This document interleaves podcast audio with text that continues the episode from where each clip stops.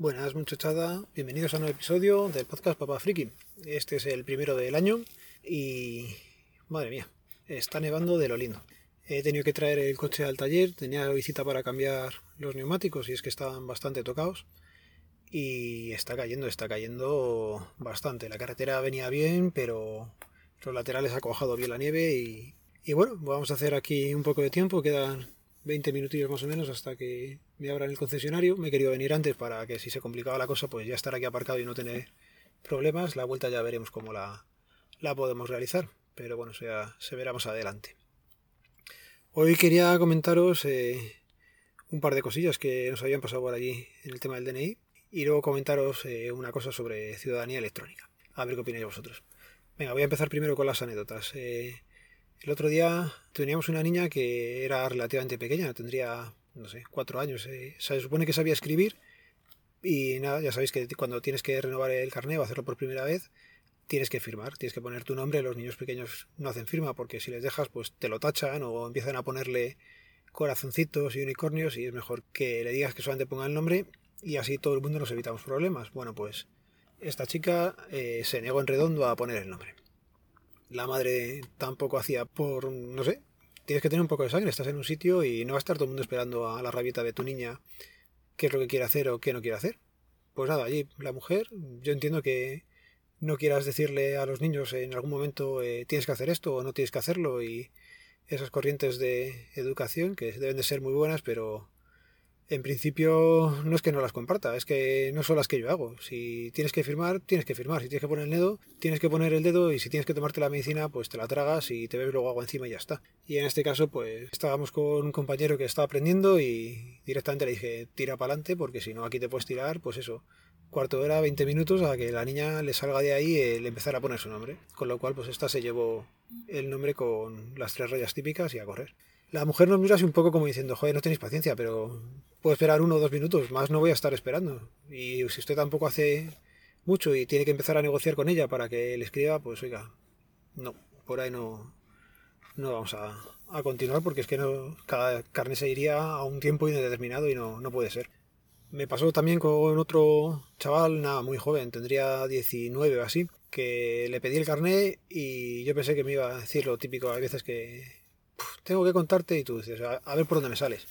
Dice, no, es que se me quemó. Y la verdad es que no tenía hasta hoy ningún carne quemado. Había tenido mordidos por el perro, mordidos por ellos mismos y destrozados, pero quemado no. Y nada, hablando con el chico, pues me empezó a contar que tenía un Seat León, no tenía ni un año y medio, y que directamente yendo por la M45 le echó a arder el coche. Le dio tiempo a parar porque le saltó un testigo, dice como que olía un poco raro y de repente le, le empezó a arder el coche. Dice que tuvo que hacerle hace tiempo una reparación o no sé qué, se lo hicieron en la casa oficial.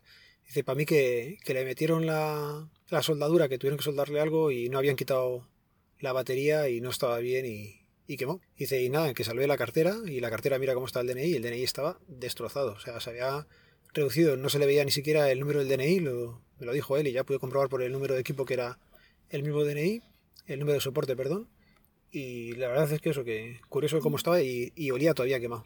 Además, olía bastante.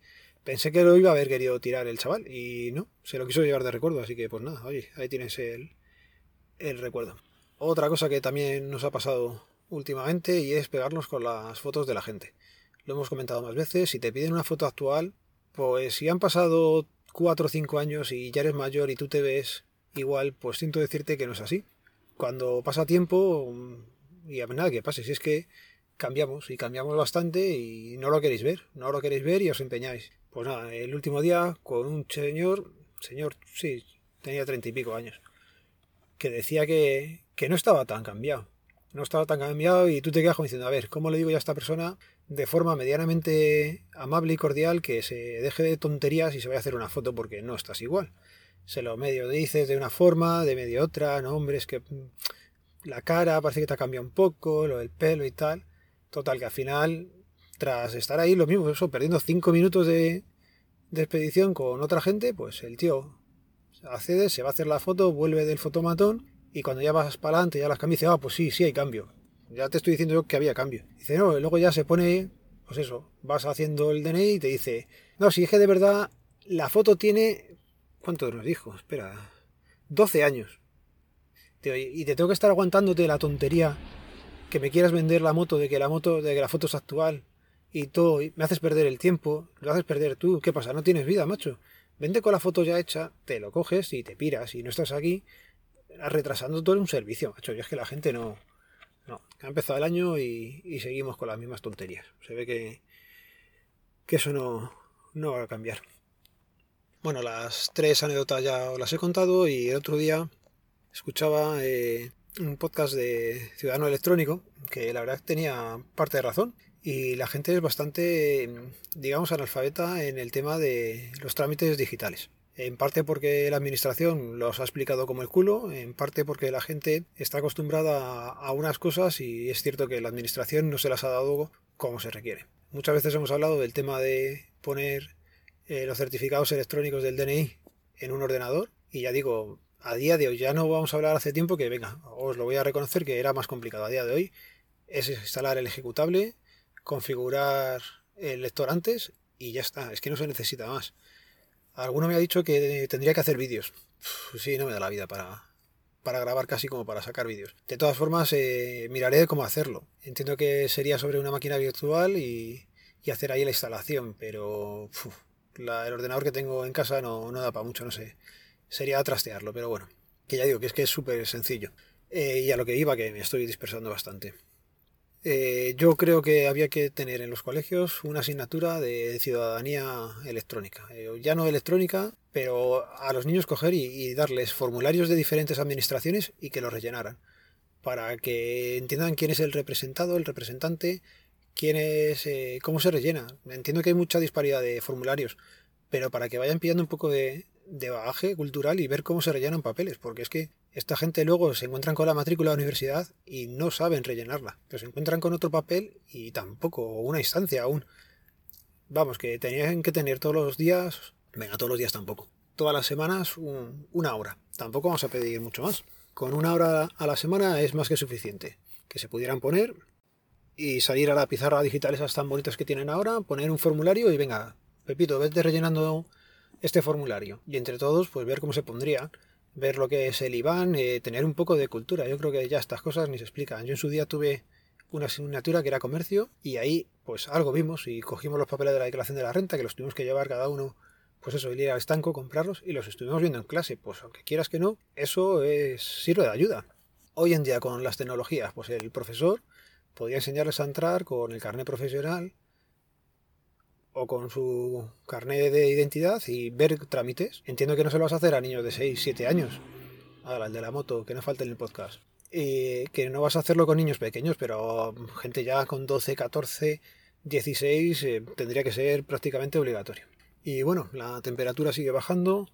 Estamos a un grado ahora mismo. Eh, está cayendo agua nieve, ya parece que no cuaja tanto.